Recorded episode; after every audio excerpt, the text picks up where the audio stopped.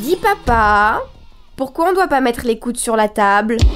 Elle a quel âge, notre dindonne C'est très bon, les portugaises bien grasses aussi, mais pourquoi pas aussi un plat de moule Qu'est-ce qu'on boit avec tout ça? Plus sec, hein? Mais si on repassait à la recette de notre dindonne Vous pouvez utiliser aussi un dé à coudre, car vous allez enlever les yeux et la langue. Et puis je pense qu'on va sauter le fromage. Les coudes sur la table, l'émission gourmande et pleine de saveurs de Radio Campus Paris. La France est le pays usant le plus de pesticides en Europe. 20% de ces pesticides sont pulvérisés dans les vignes, qui représentent seulement 3% de la surface agricole du pays. Levures chimiques, arômes artificiels et doses importantes de soufre sont alors monnaie courante dans l'industrie viticole, dans le but de se conformer à un goût répondant aux demandes du marché. Car c'est bien d'un marché gigantesque dont on parle lorsque certains hectares de vignes sont vendus plusieurs millions d'euros à des investisseurs de tous horizons, déconnectés d'un savoir-faire riche de plusieurs siècles de culture. Certains vignerons, pourtant sur la même planète, ne partagent pas cette vision. Des hommes et des femmes amoureux de leur terre mettent en œuvre une production dans le respect de la nature et tentent de rétablir la notion de plaisir, celle de déguster un vin parfois trop fougueux mais bien vivant, qui exprime le terroir dans lequel il a grandi, bien loin des étagères de la grande distribution et de la standardisation qu'elle implique. Qu'est-ce que le vin naturel? Quelles sont les différences entre un vin nature, un vin bio ou encore un vin biodynamique? Quelle place donner à l'intervention de la chimie? Alors que la vente des vins naturels est en augmentation en France et que certaines grandes tables ne jurent plus que pour eux, nous nous interrogeons sur les origines de ce mouvement. Certains le voient comme un effet de mode porté par des illuminés, d'autres comme une marque d'authenticité, comme en témoignent certaines étiquettes aux accents punk. Est-il possible de faire un bon vin nature répondant aux critères des œnologues Qu'est-ce qui finalement fait un bon vin? À Radio Campus Paris, on met les coudes sur la table. On rappelle bien évidemment que l'abus d'alcool est dangereux pour la santé et qu'il est à consommer avec modération. Alors merci Lise pour cette introduction qui euh, lance notre toute première édition de l'émission Les coudes sur la table. On se retrouve avec Antonin Yomi Amunetu Guy. Non, bah, je vais y arriver. Amunat et Guy. Personne n'y arrive. Je me plante donc. Et Thomas Wolfman. Alors bonjour à vous deux d'abord. Bonjour. Alors Antonin, vous êtes journaliste, critique vinicole et auteur du blog No Wine is Innocent sur le site d'information rue 89. Un blog euh, irrévérencieux, souvent drôle, impertinent et, reconnaissons-le, assez engagé pour le vin naturel et pour les vins vivants. Alors j'ai envie de vous demander, Aujourd'hui, quels sont vos derniers écrits et quel est votre euh, coup de gueule du moment euh, mon coup de gueule du moment, c'est précisément la différence de traitement entre les pesticides et le vin naturel. C'est-à-dire que c'est arrivé là la semaine dernière pratiquement. Un, caviste restaurateur du Nord-Pas-de-Calais qui avait affiché sur une ardoise tout simplement la définition de ce qu'il pensait être le vin naturel, qui en l'occurrence était celle de Marcel Lapierre. Je ne vais pas développer, mais c'est un vigneron très connu qui est mort en 2010. Et pour ça, il s'est fait choper par la répression des fraudes. En gros, en bref. Parallèlement, on vient d'apprendre que les pesticides qui sont vendus, commercialisés, sont euh, vérifiés par leur, par leur propre. C'est-à-dire qu'il n'y a aucune instance indépendante, alors que c'est obligatoire, qui les vérifie de fait. Donc il y a voilà, ces deux choses, ces deux événements, actualités qui sont intervenus presque simultanément. Et moi, ça m'a pas mal parlé. Quoi. Alors, ces écrits, on les retrouve donc sur euh, No Wine is Innocent. Voilà, sur le 89. Qui est un petit un clin d'œil à un groupe. Euh, Absolument, No Wine is Innocent. J'aurais pas demandé, mais je pense que ça les dérange pas. Et surtout pour dire que le vin, le vin qu'on boit, bah, c'est pas innocent. Le choix du vin qu'on fait, c'est très important en fait. Bon, bah, on va aborder tout ça au cours de cette heure. Thomas Wolfman, vous êtes caviste parisien et gérant des caves de Prague une jolie boutique qui se situe, comme son nom l'indique, rue de Prague, à deux pas du métro Le Dru-Rollin. On y trouve beaucoup de vins nature, mais pas que. On reparlera de vos critères de, sélection plus tard. Précisons tout de même que vous bénéficiez d'une large table de campagne et d'une petite terrasse pour déguster. Sur place, des bonnes bouteilles à des prix euh, raisonnables, ce qui euh, est parfois rare parce que vin naturel est parfois synonyme de prix non conventionnels avec des droits de bouchon à 8 ou 10 euros. Bon, merci à tous les deux d'être ici. Alors, j'aimerais débuter cette émission par une clarification des termes que l'on va employer tout au long de cette heure vin bio, vin en biodynamie et vin naturel. Alors pour ça, il serait peut-être intéressant de rappeler avant tout à nos auditeurs les différentes étapes du vin, de la culture de la vigne jusqu'à la mise en bouteille et à sa conservation. Tout cela va nous permettre peut-être de, comprendre les différences fondamentales entre les processus euh, cités, donc euh, conventionnels, pour pas dire industriels, et les autres. Alors Antonin, est-ce que vous pouvez nous retracer cette étape de la vigne à la bouteille? Pour dire les choses simplement, d'abord on doit cultiver la vigne, c'est une plante qui va produire un fruit. Il y a plusieurs façons de la produire, de produire ce fruit. On peut trai- traiter la vigne de façon chimique avec des pesticides de synthèse, différents produits qu'on trouve dans le commerce et qui sont fa- fabriqués, euh, enfin qui sont des produits de synthèse, voilà, c'est vraiment de la chimie de synthèse, et parallèlement utiliser des produits chimiques également, mais qui sont naturels, comme le, le cuivre. Le cuivre est un élément naturel qu'on peut utiliser, qui va protéger la vigne. Donc voilà, c'est des choix en fait de culture qui vont donner des fruits. Il y aura des fruits au bout dans tous les cas, avec un rendement plus ou moins élevé. C'est aussi une volonté de rechercher le rendement par rapport à autre chose parfois. Mais le fait est qu'un vin bio est issu de vignes cultivées biologiquement, c'est-à-dire avec le minimum de pesticides et que des pesticides bio. Donc on a, il y, a des- limites aussi. Par exemple, le cuivre, c'est un certain nombre de kilos par hectare et par an. C'est très limité. Alors que bon, euh, d'autres produits, il n'y a pas de limite de produits. Si on n'est pas en bio, on n'a pas de limite. Enfin, on peut s'en imposer, mais on n'a pas de limite de fait. Donc voilà, donc c'est vraiment des, des différences qui sont assez complexes. Donc dès qu'on entre dedans, on n'en sort plus. Mais c'est des choix en fait de culture qui vont, d'où vont, dont vont découler vraiment tout, le reste, y compris le, le- le vin au final. Et le goût du vin aussi, ça va jouer. Ça peut jouer sur le goût du vin, dès la vigne en fait, selon les traitements qu'on fait, si le sol est vivant ou pas. Dans la plupart des films qu'on voit qui parlent de ces, de ces traitements-là, on voit bien que les sols sont très différents. On a vu par exemple dans le film Résistance naturelle, le dernier film de Jonathan Nossiter, on voit très bien à un moment une séquence où il y a deux modes de terre qui sont prises dans deux domaines différents. L'une est complètement compacte, il n'y a aucun air, rien qui passe, et l'autre est vivante, c'est de l'humus, il y a- on voit bien que c'est vivant. Et forcément, ça a un impact sur la plante. Si ça a un impact sur la plante, ça a un impact sur le fruit. Si ça a un impact sur le fruit, ça a un impact sur le goût du vin au final. Donc vraiment, ça part de la vigne. Après, il y a toute la phase de vinification qui est très importante, parce qu'une fois qu'on a vendangé, c'est-à-dire ramené les fruits dans la cave, dans le chai, on peut balancer un tas de produits dessus, notamment les sulfites, qui sont aussi très important parce que ça étouffe quand même le, goût du raisin, le fruit, ça, ça le, ça serre, ça lançait. On dit que ça scotche les dents. C'est un vigneron qui m'avait dit ça, Henri Milan en Provence, qui m'a dit que lui, il avait arrêté de mettre des sulfites parce que vraiment, il en avait marre d'avoir les dents scotchées par cette espèce de truc. Et effectivement, ça a tendance à quand même à tabasser le fruit et à serrer la chose. C'est-à-dire que c'est vraiment un corset. Le vin est beaucoup plus propre, mais pas dans le sens positif. Il est beaucoup plus corseté, beaucoup plus froid, dur. Et peut-être qu'il tient plus longtemps sous les rayonnages, effectivement, de la grande distribution. Mais au final, pour le plaisir du dégustateur, de celui qui boit, je pense qu'il n'a pas tellement à gagner à ce que le vin soit fait de cette façon-là, qu'on va qualifier d'industriel pour dire les choses vite. Voilà, donc là, j'ai dit pas mal de choses, mais je suis loin d'avoir tout dit. Donc, je sais pas si Thomas veut ajouter sûrement de, Euh, certaines bah, choses. Oui, enfin moi j'ai, euh, enfin c'est vrai que pour clarifier les choses, euh, c'est- ce, qui, ce qui est bien, c'est d'avoir les, les- les bonnes définitions. Alors on a, on a un élève appliqué là, notre, notre j'ai- non mais parce qu'en fait en tant que caviste, moi j'ai énormément de clients qui viennent, qui rentrent dans ma cave et qui me demandent concrètement qu'est-ce que c'est que le vin bio, euh, qu'est-ce que c'est que le vin en biodynamie et qu'est-ce que c'est que le vin nature. Et, euh, et c'est pas très clair, euh, y compris euh, pour euh, certains euh, professionnels. Enfin, euh, ce qu'il faut savoir, c'est que pour le vin bio et le vin en biodynamie, on a des définitions, mais on n'a pas vraiment de définition pour le vin nature. Enfin, on n'a pas de réglementation.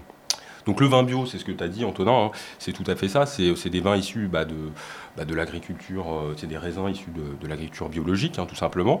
Donc sans aucun pesticide, sans aucun fongicide, sans aucun produit de synthèse, produit chimique. On utilise, enfin, on lutte contre les maladies avec des produits naturels. Euh, la biodynamie se différencie quand même. Il y a deux, différences euh, majeures avec, euh, avec le, vin bio. C'est que tout d'abord, on utilise un calendrier planétaire et un calendrier lunaire. Donc ça, c'est toute la partie ésotérique de la biodynamie qui peut prêter aussi à polémique. Et, vous avez aussi toute la partie préparation. Il y a des préparations, des décoctions de plantes qui sont utilisées en fait pour, euh, pour lutter contre les maladies. Le but de la biodynamie, c'est de, euh, de faire en sorte que la plante se défende par elle-même seule. Donc voilà, on va un peu plus loin euh, que, que, que le vin bio. Ensuite, la définition du vin naturel. Moi, j'ai discuté avec beaucoup de vignerons, beaucoup de professionnels. La, la définition la plus communément admise, c'est quand même un vin qui est fait euh, sans intrants chimiques euh, aucun et euh, normalement sans sulfite ajouté euh, par le vigneron. Après, vous aurez toujours euh, voilà, des vignerons qui vous diront Moi, j'ai ajouté un petit peu de sulfite, mon vin est quand même un vin naturel. Voilà. Enfin, Mais- il n'y a, il y a- il y a- il y a- voilà, il y a pas de définition du vin, du vin véritablement nature. Mais... Alors, il n'y a pas de définition, il n'y a pas de label, mais il y a, il y a une association, qui est l'association des vignerons naturels, Mhm. ou du vin naturel, sans doute, euh, qui a mis au point une charte. Ils appellent même pas ça une charte, ils ont rétro-pédalé pour dire que voilà, c'était un engagement des vignerons, où ils disent qu'effectivement le vin doit être bio, c'est-à-dire issu de vignes cultivées en culture biologique, et qu'ensuite il n'y a aucun intrant, à l'exception possible, mais si on peut éviter c'est mieux, d'un peu de soufre, à hauteur de 30 mg par litre maximum, si je ne me trompe pas. Ce qui est en gros 10 fois moins que ce qui est possible de mettre euh, dans le conventionnel. Alors, est-ce que vous pouvez nous expliquer ce qu'est le soufre? Parce que c'est un, on voit souvent contient des sulfites euh, ou Ah. sans sulfite, et on ne sait pas forcément à quoi sert le soufre euh, dans, la, dans la vinification. Alors Thomas, tu m'arrêtes si je dis des bêtises, mais il me semble que c'est un antioxydant. D'abord, ça sert vraiment à protéger en fait la matière, le vin, d'une oxydation prématurée de- et de toutes sortes de choses. C'est vraiment, c'est, c'est- ça tue les bactéries, ça tue le vivant en fait, ça tue ce qui vit dans le vin. Ça sert à ça, ça le maintient en place pour un temps euh, le plus longtemps possible. Ça, euh, ça permet la, la conservation du Oui, vin? ça permet la conservation. Et donc, oui, le, le soufre est, est là pour protéger le vin. Voilà, c'est une espèce de protection. On, on met un- une armure au vin. C'est ça, c'est c'est une- c'est un antiseptique et ça permet aussi euh, quand même euh, d'éliminer euh, les, les maladies qui pourraient se, bah, se, se produire en fait hein, lors de, de la vinification. Euh, et, euh, donc, euh, et donc aussi ça permet de le garder le vin. Voilà, ça permet de le garder euh, 10, 20, euh, 30 ans pour les meilleurs. Et alors, il paraît que c'est aussi ce qui fait mal à la tête le lendemain quand on abuse un peu sur, sur, les, sur la bouteille. Ça, c'est très compliqué en fait cette question-là parce qu'on a tendance à dire simplement que c'est ça, que c'est sou- le soufre, les sulfites qui font mal à la tête. Il semblerait que ce soit un peu plus compliqué. Moi, j'ai lu pas mal d'articles scientifiques assez complexes là-dessus, mais ça intervient, ça joue là-dedans. C'est-à-dire que si vous avez la barre le lendemain, c'est à cause des produits chimiques qui sont ajoutés au vin. Ça peut être aussi ça- la déshydratation joue aussi, c'est-à-dire que quand on boit de l'alcool, si on boit pas d'eau en même temps, Oui, bah, voilà. Et donc il y a pas mal d'éléments, mais les sulfites, c'est clairement un poison. C'est-à-dire qu'il y a une grosse tête de mort sur les bidons, c'est un poison. Donc euh, quand vous en prenez trop, et si vous consommez du vin régulièrement, vous en prenez trop, faut le savoir. Moi, j'avais fait un papier sur le, sur le blog justement là-dessus, à partir d'une euh, d'une étude scientifique de, l'ANSES, donc un organisme très sérieux, qui avait estimé que environ un million de Français étaient en surdose de sulfite, et notamment à cause de leur consommation de vin. Parce que les sulfites, on n'a jamais fait d'études à long terme sur, sur l'ingestion de sulfites, sachant qu'il y en a dans le vin, mais dans plein d'autres produits de consommation, euh, aliments, etc. Fruits secs, euh, voilà. Et D'ailleurs, dans le vin, il n'y a pas que, que, des, euh, que des sulfites hein, qui sont nocifs. hein. Il y a aussi euh, des centaines de, de produits chimiques.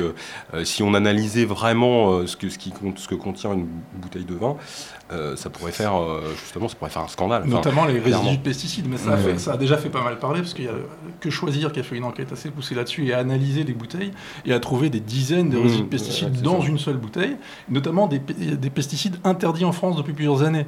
Donc il y a quand même là il y, a- il y a un vrai bordel au niveau des pesticides en France et en Europe.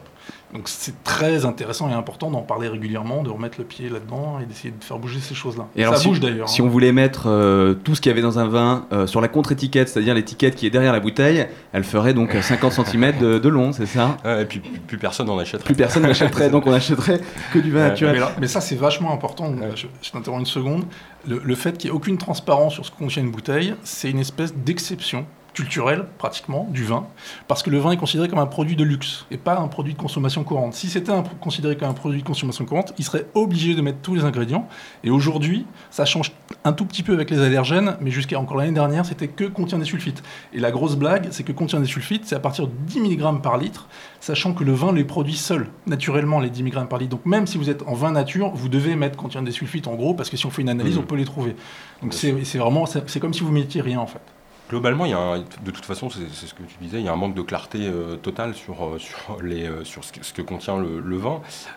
C'est pour ça que c'est le vin, enfin l'apprentissage du vin et la connaissance du vin, c'est quelque chose d'assez compliqué parce qu'il faut, pour avoir accès à toutes ces informations, bah, il faut connaître le vigneron, il faut connaître la manière dont, il, gère la culture de la vigne, ses vinifications. Et ça, c'est pas, pas forcément évident. Voilà. Et euh, donc là, j'interviens. Heureusement qu'il y a des cavistes pour faire le boulot pour les Oui. gens qui consomment, parce qu'effectivement, si on devait connaître tous- tous les vignerons un par un, on ne serait pas sorti de la galère. Mais on a des cavistes qui font le boulot, donc c'est très important de parler des cavistes aussi, parce que c'est un cercle vertueux. Ça va vraiment de la vigne au verre, et s'il n'y a pas de caviste euh, pour faire le, le lien, c'est terminé, parce que les vins dont on parle, on ne les trouve jamais en grande distribution. Ou alors parce que la grande distribution a, magouillé pour récupérer ses bouteilles. Ça, arrive, ça arrive Ouais, régulièrement. C'est encore arrivé là la semaine dernière avec les vins de, de Mathieu Lapierre, qui a retrouvé ses vins dans la, dans la foire au vin Franprix. et qui était outré, quoi, parce qu'il n'a jamais vendu ces vins-là. Mais ça a été vendu par un intermédiaire, et ça a fini en, en grande surface. Ça, c'est très important. Les vins naturels ne vont pas en grande surface, c'est pas leur place, parce qu'il n'y a aucune conservation possible de vin naturel dans- sous des néons en pleine chaleur. De toute façon, il ne faut pas acheter du vin en grande surface. On est d'accord. Voilà, on est d'accord, hein, on est qui- complètement d'accord. Non, mais c'est vrai que le caviste, c'est euh, c'est- c'est- enfin, c'est- c'est quelque chose de très important parce que c'est lui qui en fait fait connaître euh, les vins. C'est le- c'est le passeur, c'est le, c'est le pédagogue. Euh, et c'est vrai que euh, acheter du vin en grande surface, c'est vraiment à la roulette. Quoi. On achète du vin, mais on n'a aucun conseil. C'est c'est pas forcément là où on va trouver les meilleurs vins. Chez un caviste, on peut discuter avec son caviste. Voilà, on peut, on peut- Effectivement, bon, vous défendez bien votre steak. Alors, mais pour les vins naturels, on parlait de, de conservation tout à l'heure. Euh, comment, si vous, vous, êtes, vous aimez les vins naturels, vous les conseillez à vos clients, comment vous les conservez en sachant que votre cave, c'est pas une cave euh, Oui, tout à euh, fait. au, Non, au- sous-sol, hein, on est d'accord. Enfin, on, on a une, on a une réserve dans, dans notre cave. Euh, La plupart, enfin, il faut conserver les vins nature à une certaine température, euh, voilà, autour de, de 12 degrés, enfin, pour la, comme pour la plupart des vins. Mais les vins euh, naturels sont plus fragiles, étant donné qu'il n'y a pas de sulfite ou très peu de sulfite. Euh, donc, euh, de, là d'ailleurs, euh, pour moi, naît un problème pour, pour vendre en fait des vins, les vins nature. Il y a toute une pédagogie. Il faut être encore plus pédagogue parce que les vins naturels bougent beaucoup en fait. Hein. C'est pas des vins qui, qui ont les mêmes les mêmes caractéristiques au fil du temps. Ces caractéristiques changent euh, au niveau euh, olfactif, euh, du goût, etc. Euh, donc euh, il faut euh, avoir une bonne connaissance du vin, le, le goûter régulièrement pour le conseiller au bon moment. Quand il goûte bien, un vin nature ne goûte pas toujours de la même manière. Voilà. Une raison pour boire euh, du, du vin tous les jours, donc du vin naturel tous les jours. exactement. Alors, on, on va faire euh, un- une petite euh, étape historique. On parlait de, de- de la biodynamie tout à l'heure, et euh, on parlait hors micro de l'initiateur de cette biodynamie, qui est un Autrichien du nom de Rudolf Steiner. Alors, la biodynamie, ça commence euh, au début du 19e siècle, euh, Thomas, c'est Oui, ça c'est ça. Enfin, c'est en 1924, euh, il édicte en fait euh, les, euh, les préceptes, les premiers préceptes de, de la biodynamie. Il s'adresse d'ailleurs pas du tout au départ spécifiquement aux vignerons. Il s'adresse à l'agri- à l'agriculture en général, enfin aux agriculteurs. À la, voilà, c'est une autre manière de euh, d'aborder le- l'agriculture. Euh, donc, ce qui est intéressant, à souligner euh, par rapport à, Rudolf Steiner, c'est qu'en fait, la biodynamie, le plus, grand succès de, la biodynamie, c'est dans le vin. Ça s'est vraiment énormément développé dans le vin, beaucoup plus qu'ailleurs dans, dans les, dans les autres euh, domaines. Euh, voilà. Donc, Oui, parce que c'était au départ une, pour l'agriculture en général, hein, c'est voilà. quelque chose de. Donc c'est une agriculture qui est tournée vers la terre et vraiment euh, vers, les, vers les sphères aussi. euh, Ouais, parce qu'il y, a y cet aspect euh, un peu ésotérique dont vous parliez tout à l'heure qui, qui est de faire attention aux positions de, de Ouais, la on Lune. fait et- certains travaux dans la vigne en fonction de, bah, voilà, de, de- du- de la position de la Lune. Enfin voilà, il y, a- il y a pas mal de, d'éléments. Alors après, qui, comme on disait tout à l'heure, qui prêtent à polémique. On se rend compte que c'est très difficile de prouver scientifiquement, voire impossible de prouver scientifiquement que euh, voilà, ces éléments-là euh, jouent sur la qualité du vin. Euh, voilà. Alors on va voir un témoignage de vigneron tout de suite, grâce à Lise qui est allée voir Jean-Marie Puzla, qui est une figure de, de, de l'association des vins naturels, pardon. Lise. Oui, je suis partie à sa rencontre. euh, donc, il est vigneron au domaine familial du Clos du Tubeuf avec son frère Thierry dans le Loir-et-Cher. Ils font partie des précurseurs, ceux qui depuis presque 20 ans expérimentent et tentent de faire le vin qu'ils aiment. Est-ce que vous pouvez nous parler un petit peu de votre parcours de vigneron? Euh, donc moi je me suis installé en 90, euh, c'est le domaine familial, c'était à nos parents. Euh, Thierry, mon frère, est venu me rejoindre en 95. On a commencé à faire la transition pour passer l'exploitation en bio certifié. Donc maintenant on est en bio certifié depuis 97-18 par là. Et puis donc on a 13 hectares de vignes en gros. Et puis euh, on, a une, on SARL, ce qui nous permet de faire des achats de raisins et puis on a une, petite structure de commerce de vins étrangers aussi, sous, sous euh, structure de négoce, de vins qui arrivent en bouteille, qui sont aussi des vins qui viennent de vignerons qui travaillent en bio et en vin nature. Quoi. Pourquoi vous avez choisi de faire du vin naturel? Ce dont on peut parler de manière précise, c'est la certification bio. Donc ça, c'est ça, c'est la base. Et puis après, euh, le, le problème, c'est que dans les en, en bio, euh, en bio, ça s'arrête à la, c'est le raisin qui est bio, c'est pas le vin. Ça s'arrête à la, à la vigne. Mhm.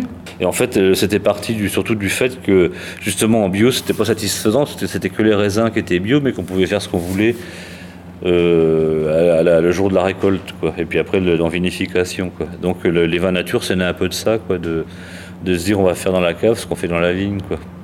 Et donc, ça, oui, voilà, c'est parti comme ça. Alors, le- le- le- la dénomination vin nature ou vin naturel, c'est pas certifié. hein. Mhm. Donc, ça, c'est faut faire confiance.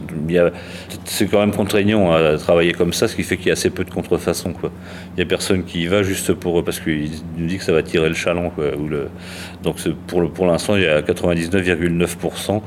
C'est que des gens qui sont motivés par ça et puis qui le font. Alors après, on peut aimer ça ou pas aimer ça, peu importe. hein. Euh, C'est pas euh, sur le style des vins, mais les gens le font, le font euh, honnêtement et sincèrement. Quoi. Et, et au niveau du, du goût, qu'est-ce que vous aimez, vous, dans les vins nature L'idéal serait de pouvoir boire le vin dans la cave euh, directement dans une barrique sans rien, quoi, parce que voilà, mais ça, évidemment, faut le conditionner et l'expédier pour le vendre et pour en vivre aussi. Donc, donc on est obligé de trouver des- toujours des petits compromis.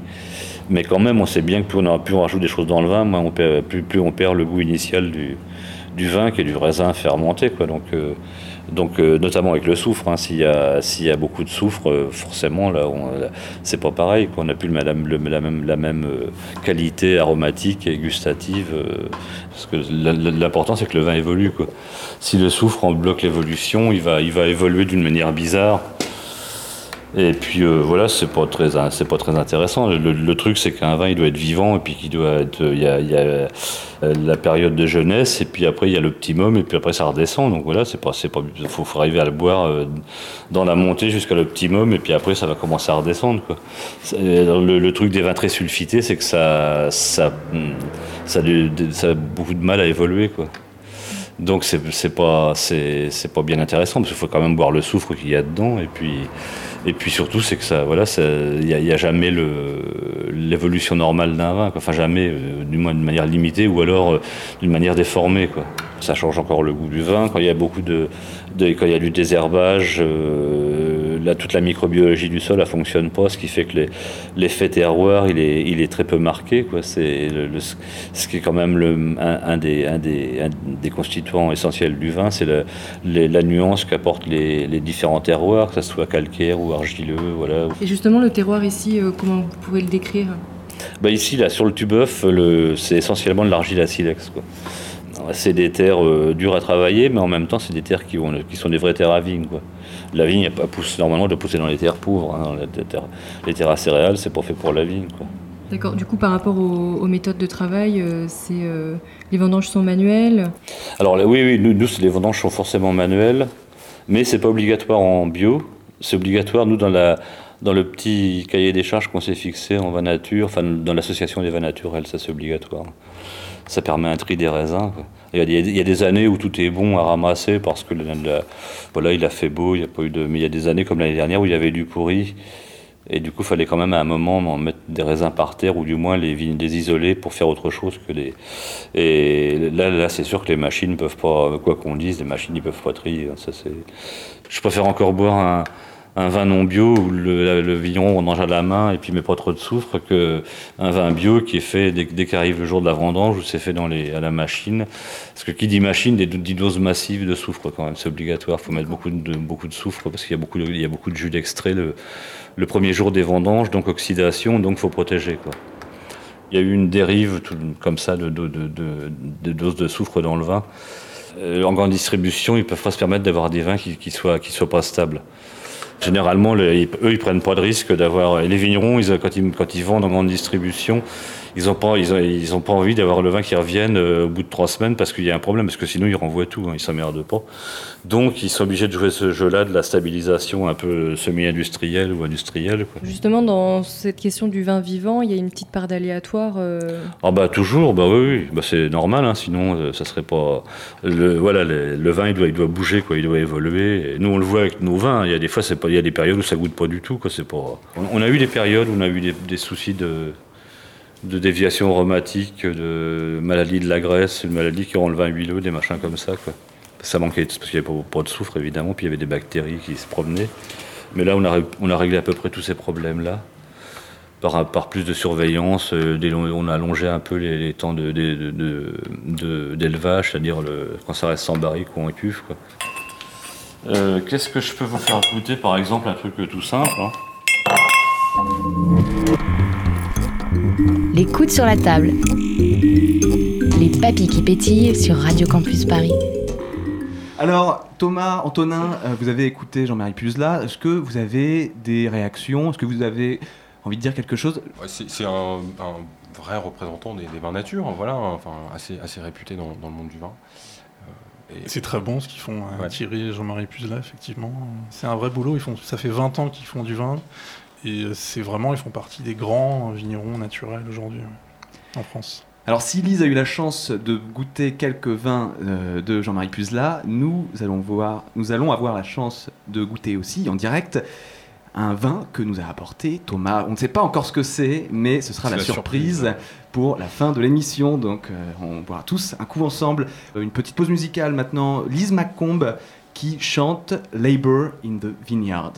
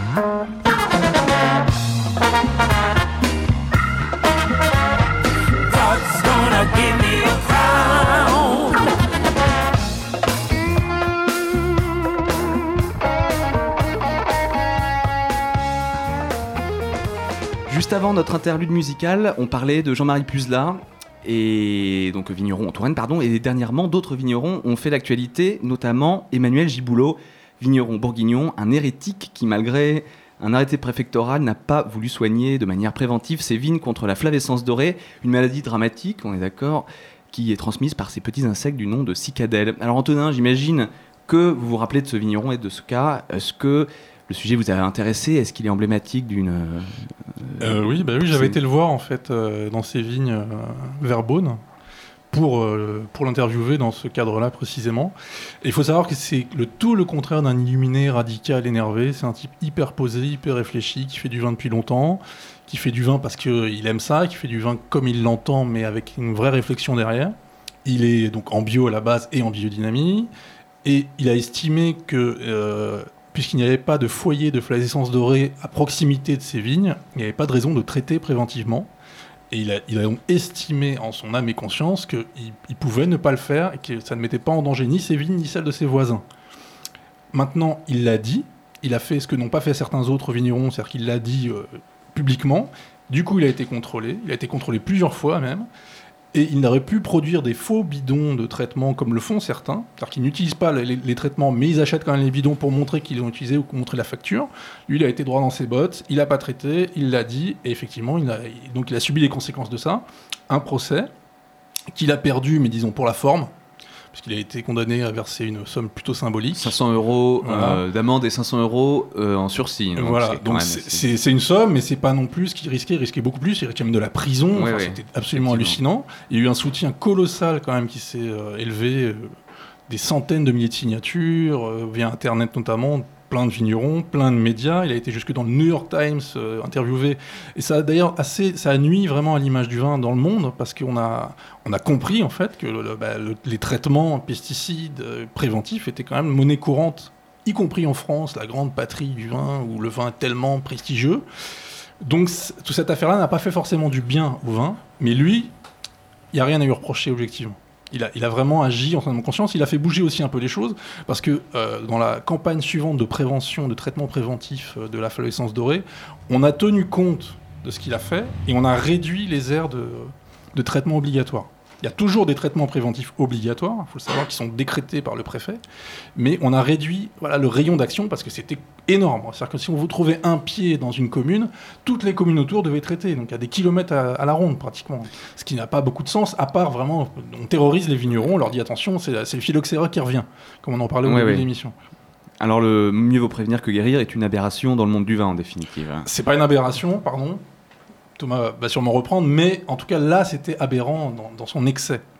Alors, je voudrais parler d'un autre euh, vigneron maintenant. C'est Olivier Cousin. Euh, lui, sa particularité, c'est qu'on lui a enlevé euh, son appellation d'origine contrôlée alors qu'il était sur un même domaine depuis plusieurs années, enfin, depuis plusieurs générations, pardon, c'était le domaine de ses parents.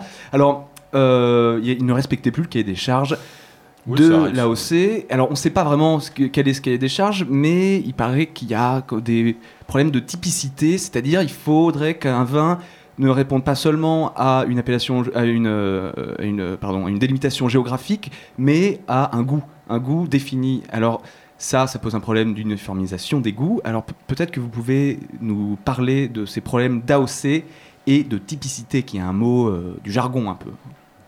Euh, oui, en fait, euh, bah, les, AOC au départ, c'est une très bonne chose. Euh, les, euh, premières AOC datent de 1936.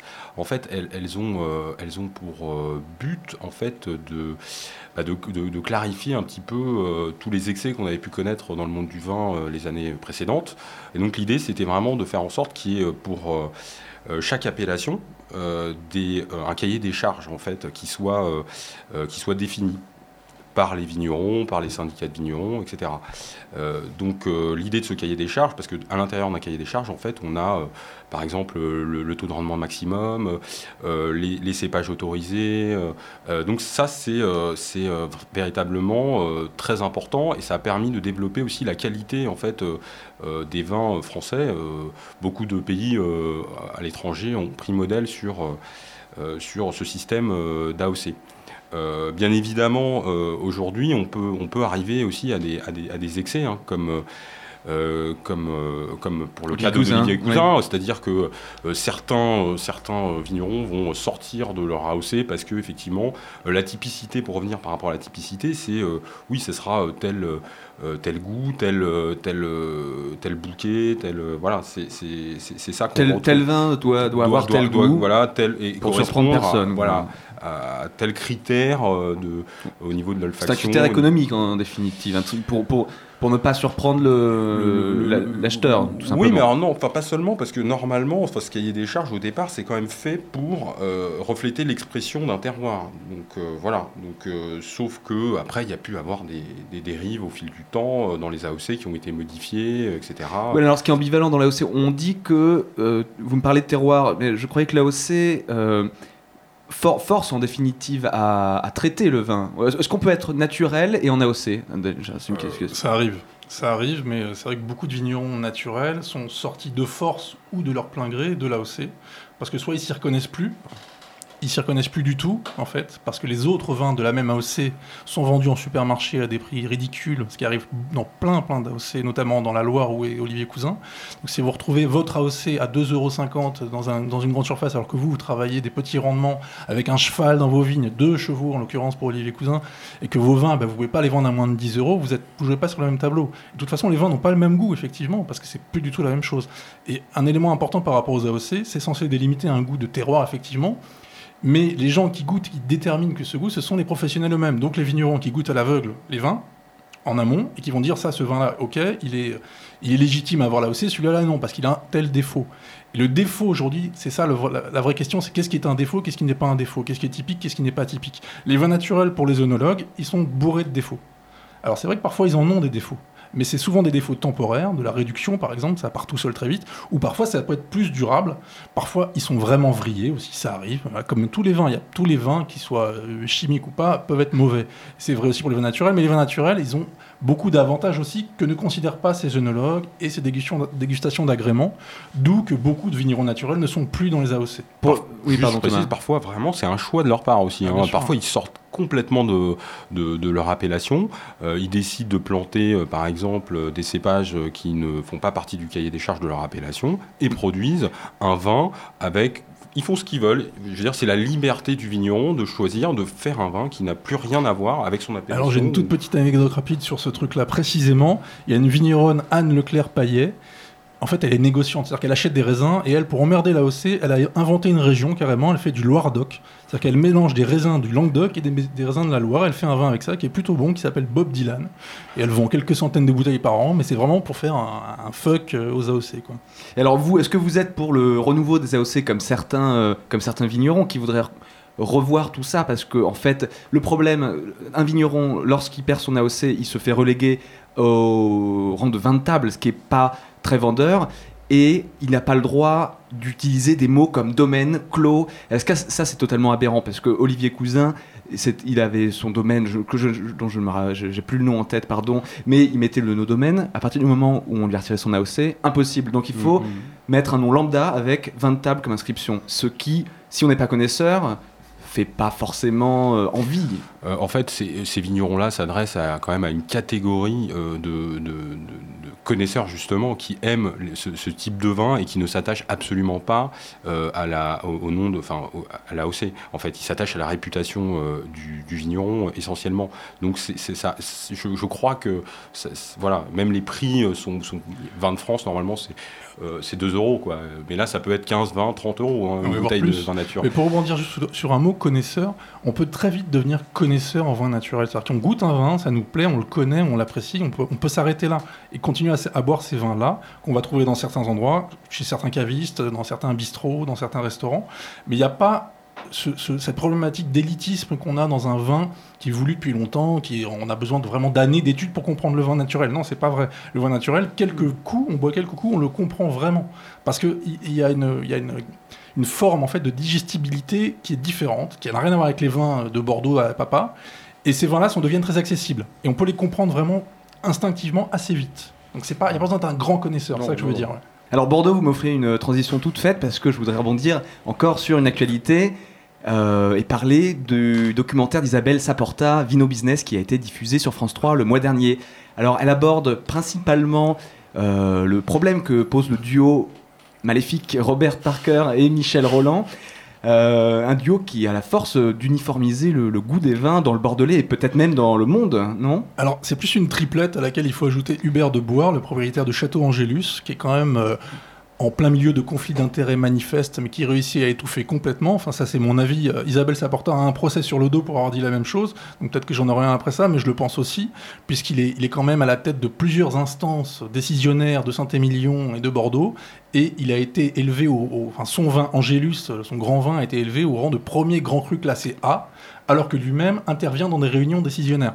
Donc là, il y a un vrai problème. De connivence, De effectivement. connivence, de conflit d'intérêts. Et donc, ça, ça porta un, à plusieurs procès sur le dos par rapport à ça. Alors, on rappelle qui, est, qui sont Robert Parker et Mi- Michel Roland. Robert Parker, c'était un critique vinicole qui note les vins euh, euh, partout un peu dans le monde, mais il aime beaucoup les vins de Bordeaux. Il est américain, il habite à Baltimore.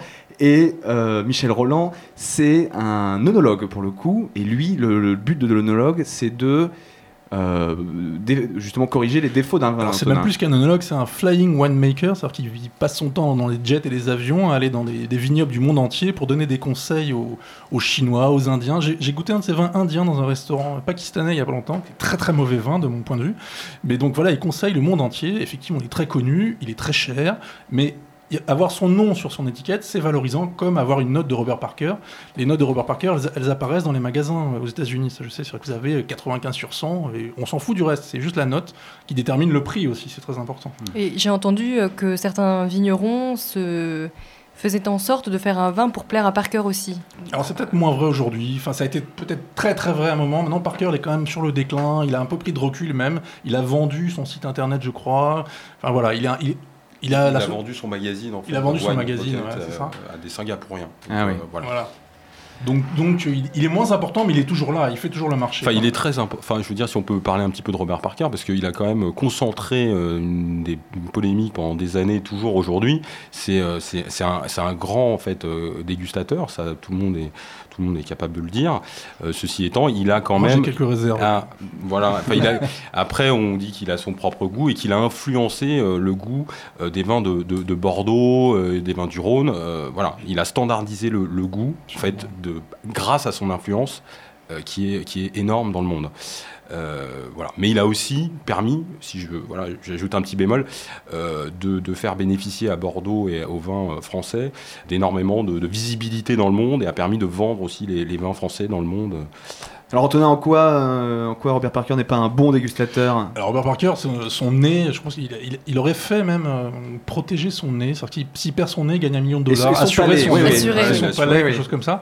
Je pense pas que ce soit vrai, mais c'est la rumeur. Ah, c'est certainement vrai, comme les pianistes font d'assurer Ouais, les doigts. hein, en, tout cas, donc, il la note qu'il va donner à un vin qu'il goûte en primeur, c'est-à-dire avant que le vin soit mis en bouteille, va, va avoir comme conséquence le, prix du vin en question. Et s'agissant de grands crus de Bordeaux, le premier grand cru, ça peut être des- une différence de plusieurs centaines d'euros par bouteille.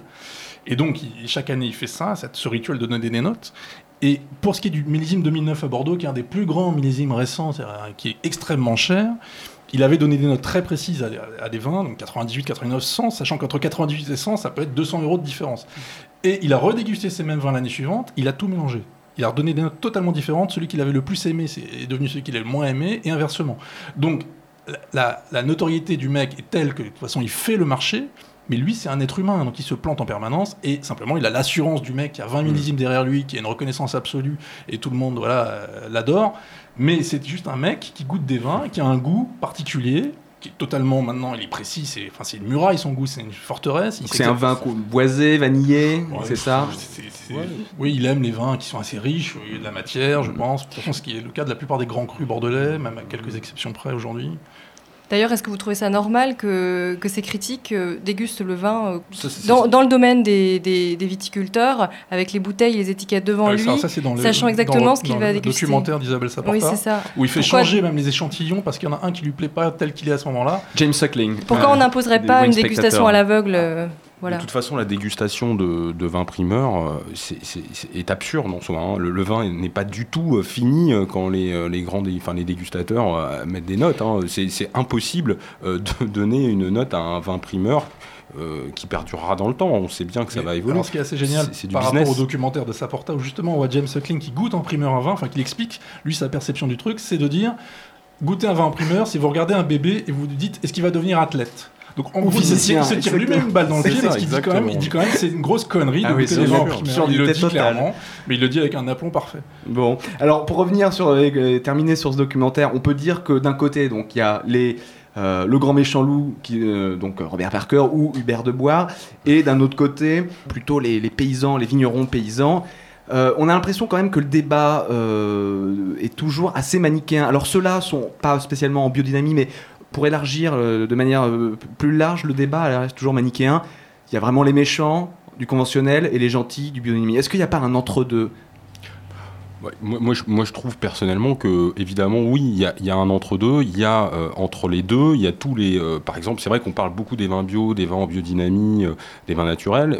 Il, y a, beaucoup de vignerons qui ne sont pas du tout dans labellisés, qui, qui ne rentrent pas dans ce système de, de label et qui font du vin de, de qualité sans pour autant voilà, se réclamer de telle ou telle mouvance.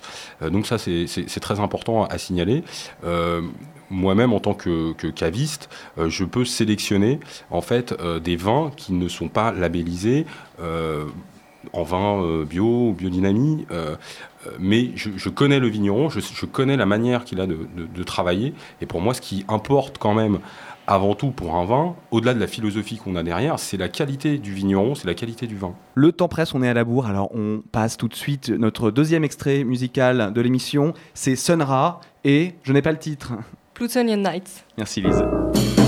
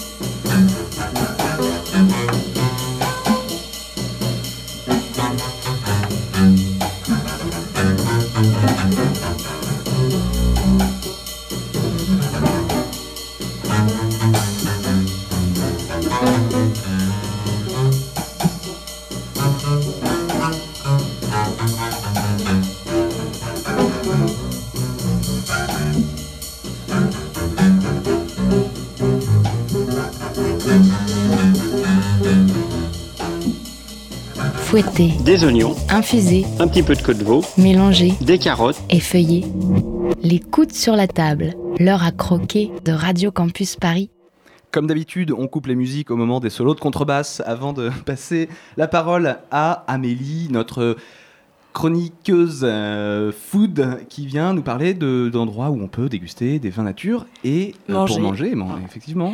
Oui, parce que maintenant qu'on sait tout sur le vin naturel, ou presque tout, on peut passer du côté pratique, à savoir où est-ce qu'on va à Paris quand on a envie de boire du vin naturel, de passer un bon moment, et surtout de manger un morceau qui va bien avec. Parce que le vin, c'est très bon tout seul, mais je pense qu'on est tous d'accord pour dire que c'est encore meilleur en mangeant. Un bon verre de vin et une belle assiette, les plaisirs de la table, quoi. Alors on en trouve de plus en plus à Paris des lieux qui proposent du vin naturel, qu'il s'agisse de caves à vin, comme les incontournables caves de Prague, ou les comestibles à Montmartre, mais aussi des restaurants. Et moi j'ai eu envie de vous parler de deux lieux en particulier. Le premier s'appelle Eau de Cygne, et c'est un vrai coup de cœur. C'était pas vraiment une cave, pas vraiment un, restaurant, mais rassurez-vous, on y boit et on y mange. Pour vous planter le décor, l'espace est tout petit, décoré avec beaucoup de soin, dans une veine un peu girly. Bon, il n'y a pas de murs roses, pas de paillettes, pas de posters d'équitation, mais c'est assez doux, mignon, avec des couleurs pastel, des jolies tables, des bouquets de fleurs, un petit comptoir. Et surtout, c'est un lieu assez surprenant. Aux manettes, on trouve Tok Xuan Kuni. C'est une jeune femme franco-vietnamienne assez jeune, toute petite, toute sourire, passionnée par les vins naturels. En fait, c'est une passion qui lui vient de Copenhague. C'est là-bas qu'elle a fait son stage de fin d'études dans l'hôtellerie. Et au Danemark, elle m'explique qu'on n'a pas toutes ces traditions autour du vin, autour de la gastronomie comme, il y a en France. Et que du coup, euh, il y, a, beaucoup plus de prise de risque, de, nouveautés. Donc là-bas, elle découvre plein de choses et surtout, elle découvre le vin naturel et sa philosophie. Alors toute sa carte est évidemment naturelle, mais ce qui est drôle, c'est que c'est mentionné nulle part, ni sur la vitrine, ni sur la carte. Moi, c'est un détail qui m'a étonné. Je pensais que c'était une tendance sur laquelle elle allait jouer pour attirer un, un public bien particulier, un public d'avertis. Mais elle m'explique qu'au contraire, elle craint les mauvais a priori, qu'il y a pas mal de gens qui pensent encore qu'un vin naturel sent la, boue, la ferme. C'est elle qui me dit ça. Donc du coup, elle en parle très bien elle-même, elle en parle directement aux gens qui viennent la voir, à ceux qui lui posent des questions. D'abord les gens du quartier, c'est ouvert depuis, euh, depuis quelques semaines, puis petit à petit, avec le bouche à oreille, de plus en plus de curieux. Donc il faut dire qu'elle a aménagé l'espace de façon à ce que ça soit facile de l'aborder. Il y a peu de place, une dizaine, une dizaine sur des tables et trois ou quatre au comptoir. Mais elle aime bien pouvoir prendre le temps de, discuter. Donc dans cet esprit-là, elle a aussi concocté une petite carte pour manger. On trouve donc une dizaine de plats, dont certains d'origine vietnamienne. Donc à côté des assiettes de chorizo ou de Saint-Nectaire, on trouve des banh mi, sandwichs vietnamiens, des chips à la crevette, une salade de merlu façon asiatique. On n'est pas dans la recherche de l'accord mets et vin, juste dans la découverte et dans le plaisir. Et surtout, on est face à un beau mélange. Euh, des vins naturels français, une passion attrapée au Danemark, des petits plats vietnamiens. Pour moi, c'est ça qui fait un peu le, charme du lieu. Ça et les très belles références, 40 en tout, réparties entre blanc, rouge et bulle, choisies par Tao Xuan au gré de ses rencontres, de ses voyages, des personnes qu'elle croise chez les cavistes ou directement dans les domaines qu'elle visite pendant ses vacances. En tout cas, une chose est sûre, ici, on sent qu'il y a de la passion, voire carrément de, de l'amour. Euh, je lui ai demandé de me choisir deux ou trois références et de me les présenter. Elle s'est exécutée presque avec ferveur, en me racontant à chaque fois l'histoire des vignerons, comme ces deux Belges du domaine de Lougrez, dans les Cévennes et leur cuvée d'Alicante, l'Alicia 2008, que j'ai goûté, donc euh, imposant mais hyper séduisant. Euh, donc elle me parlait aussi d'un carignan tannique épicé, le Rita cuvée 2012, qu'elle achète à une dame qui s'appelle Mylène Bru à côté de Sète, qui a une histoire un peu particulière parce que c'est une toute petite nana en fait, à, qui son père a refusé de reprendre le domaine familial. Euh, le domaine familial. Donc, elle a fini par s'acheter 5, 5, hectares de vignes euh, juste à côté pour faire son propre vin, et c'est du vin naturel. Voilà, c'est l'histoire d'une fille qui aime le vin, un peu comme euh, Tao Xuan. Pas frileuse pour un sou, capable de se faire une, petite place dans un milieu qui est plus vraiment machiste, mais qui est encore très masculin. Bon, en tout cas, si vous avez envie de découvrir du vin naturel, c'est une bonne adresse à Paris. Il y a quelques vins qui sont proposés au verre, trois par couleur. Alors on goûte à tout et si vous plaise pas, la patronne se fait un plaisir d'ouvrir d'autres bouteilles pour vous trouver celui qui vous convient. Maintenant on change d'adresse mais on change pas de quartier, comme quoi euh, beaucoup de vins naturels autour de Bastille. Mais cette fois on va dans un restaurant, un bistrot bien installé rue Richard Lenoir, près de Charonne. Ça sent la pulperia tout ça. voilà, la pulperia, ça ressemble à un beau bistrot classique et moderne, sauf que cette fois-ci c'est un Argentin qui tient les manettes de la cuisine. Du coup, on retrouve les incontournables de la cuisine française, mais enflammés façon Amérique du Sud. Alors autant vous dire que la viande est incroyable, énorme, délicieuse, cuite à la plancha. La dernière fois qu'on y allait, on a dévoré une, une énorme entrecôte saignante, voilà, servie avec du chimichurri, délicieux. Donc les prix sont un peu élevés le soir, autour de euh, 35-40 euros par personne, mais ça vaut vraiment le coup. Et évidemment, la carte des vins est peuplée de vins naturels. Voilà, donc ça s'appelle la Pulperia. Mmh. Donc euh, retenez euh, Eau-de-Cygne, 36 rue Keller dans le 11e, et la Pulperia, 11 rue Richard Lenoir dans le 11e aussi. Deux lieux où on prend le temps de bien faire les bonnes choses. Merci beaucoup Amélie pour cette chronique. On se retrouve le mois prochain. Alors pendant que je parle, je vois Thomas qui est en train de déboucher une bouteille de vin naturel parce qu'on va passer à une petite euh, dégustation. Ah, oh, vous avez entendu ce joli bruit de bouchon. Magnifique. et euh, Antonin et Thomas, et ben vous allez nous dire comment on déguste un vin naturel ou pas d'ailleurs. Comme n'importe quel autre vin, il n'y a rien de. Alors on le verse déjà dans, on le verse, hein, dans, dans son généreusement. verre. Généreusement. Alors, il a une belle couleur, Antonin. Qu'est-ce que c'est quoi d'abord ce vin? C'est quoi? Euh, C'est euh, Frédéric Sigonneau en fait qui fait ce vin, domaine de l'air, c'est euh, qui se situe à Chinon. là, on goûte sa cuvée les, les cinq éléments. C'est des vignes âgées euh, de 50 à 65 ans. Euh, le sol, euh, c'est un sol argilo-sableux, il y a du gravier. Voilà, donc les rendements sont assez faibles. On parlait de, cahier des charges, là on est, largement en dessous de ce que préconise le cahier des charges. On a 35 hecto, euh, hectares, donc il y a un petit peu de sulfite, mais, très peu. Voilà, donc c'est un domaine qui est, qui est très petit aussi, hein, qui est, c'est 3 hectares et demi. Voilà. 3 hectares, ah oui, effectivement, c'est tout petit. C'est tout petit, ouais, tout à fait. Domaine de l'air. Domaine de l'air, euh, donc euh, voilà, c'est, on est euh, vraiment dans, le, dans les vins nature. Euh, c'est, un, vigneron qui travaille euh, ses sols. Ouais. Euh, c'est un vigneron qui met peu de sulfite, qui ajoute aucun intrant. Pas de chaptalisation. chimique. Pas de chaptalisation. Voilà. Il a aussi une magnifique cuvée sans sulfite avec une belle tête de mort sur l'étiquette, qui est assez Qui marrante. s'appelle et- SO2, je crois. Voilà, qui s'appelle SO2. SO2 qui est le signe chimique du soufre. Voilà. Alors on va passer euh, bah, tout de suite à la dégustation. Alors euh, Antonin ou Thomas, euh, au choix, vous nous expliquez comment on déguste un vin. Alors là, je, ils prennent le vin, euh, ils le sentent, on met le nez On d'abord. fait un peu ce qu'on veut en fait. Enfin, moi, je je suis vraiment pas rigoriste par rapport à ça. La couleur, on s'en fiche complètement. Enfin, moi, je m'en fiche vraiment. Ah bon la robe, ça m'intéresse pas du tout. À la limite, ça peut donner une indication sur l'âge du vin, mais bon, c'est pas très important l'âge du vin. Il faut qu'il soit bon le vin, c'est ça qui est important. Après, on peut mettre son nez dedans. On peut le tourner pour euh, révéler un peu plus les arômes, ça c'est très classique. Ouais. fait, effectivement, on te fait tourner le vin, pas trop vite sinon ça gicle, mais euh, ça, ça Bah, fait sortir un peu plus les arômes. D'ailleurs, j'en ai mis partout sur, sur mes Ah ouais, bah je sur voulais pas le dire. et ensuite, on goûte et on, on prend une bonne gorgée, puis on, on peut la, on peut la mâchouiller dans sa bouche, on peut la faire tourner dans sa bouche, on peut l'avaler. Ah, on, en- on entend effectivement. Donc on fait, on fait aspirer, on aspire de l'air là pour. Ouais, euh, On peut aspirer de l'air effectivement pour ouais. faire encore relever euh, l'aromatique. Mais tout ça, tout ça en fait, c'est la vieille école de dégustation. Moi, pour dire les choses rapidement, je veux dire, vous faites comme vous voulez. Il faut juste que ce soit bon dans la bouche. Et un vin naturel, quand on ne connaît pas les vins naturels, ça peut surprendre les premières, les premières fois, parce que les vins justement sont jamais pareils. D'une bouteille à l'autre, c'est pas forcément la même chose. Parfois même d'un niveau dans une bouteille à l'autre. C'est-à-dire qu'au début de la bouteille et à la fin de la bouteille, c'est pas le même goût tout à fait. Donc vraiment, on va être surpris si on connaît pas le vin naturel. De toute façon, on peut être surpris positivement ou négativement, on va être surpris. Donc il faut d'abord s'habituer déjà à ce goût particulier. ah, c'est très très bon en tout cas. Je, je suis un- Oui. je- Enfin, moi, ce que, ce que j'apprécie euh, particulièrement dans le domaine de l'air, là, justement sur cette cuvée-là, et puis sur ces grandes cuvées aussi, euh, c'est que, euh, après tout, euh, on voit pas vraiment ce qu'il a de euh, très naturel. Pour moi, il est, il Effectivement. est très, Il droit, en correspond. fait. Il est très droit. Et il a une vraie euh, typicité de Cabernet Franc, Mhm. de Chinon. Euh, Il n'y a pas de, de- de déviation aromatique comme parlait puis là tout à l'heure. Donc il y a vraiment, on a un vin qui est qui est très, très propre, qui est fait de manière euh, propre et de manière naturelle, et qui respecte parfaitement la, la typicité de son appellation. Donc ça demande un- certainement un travail énorme, Énorme. euh, de, du vigneron. Et alors à combien est la bouteille pour euh, ce- Euh, ce- Elle est euh, à 15 euros. À 15 euros. Ce qui est un prix co- convenable. hein. C'est très convenable pour un, un vin de qualité, Ouais. et c'est un vin de qualité. Donc, euh, Indéniablement. Merci Antonin, Yumi Yamunategui de rue 89 et merci à Thomas Wolfman des Caves de Prague euh, pour euh, tous ces passionnantes informations quant au vin naturel. Vous retrouverez évidemment toutes les informations euh, sur la page de l'émission Les coudes sur la table et je repasse la parole à Lise qui va nous dire... Oui, bah, merci également à Jean-Marie Puzelat pour m'avoir accueilli Ah dans oui, son domaine, évidemment. à Olivier Chan pour le coup de main à la prise de son et à Louis de partager cette antenne avec moi.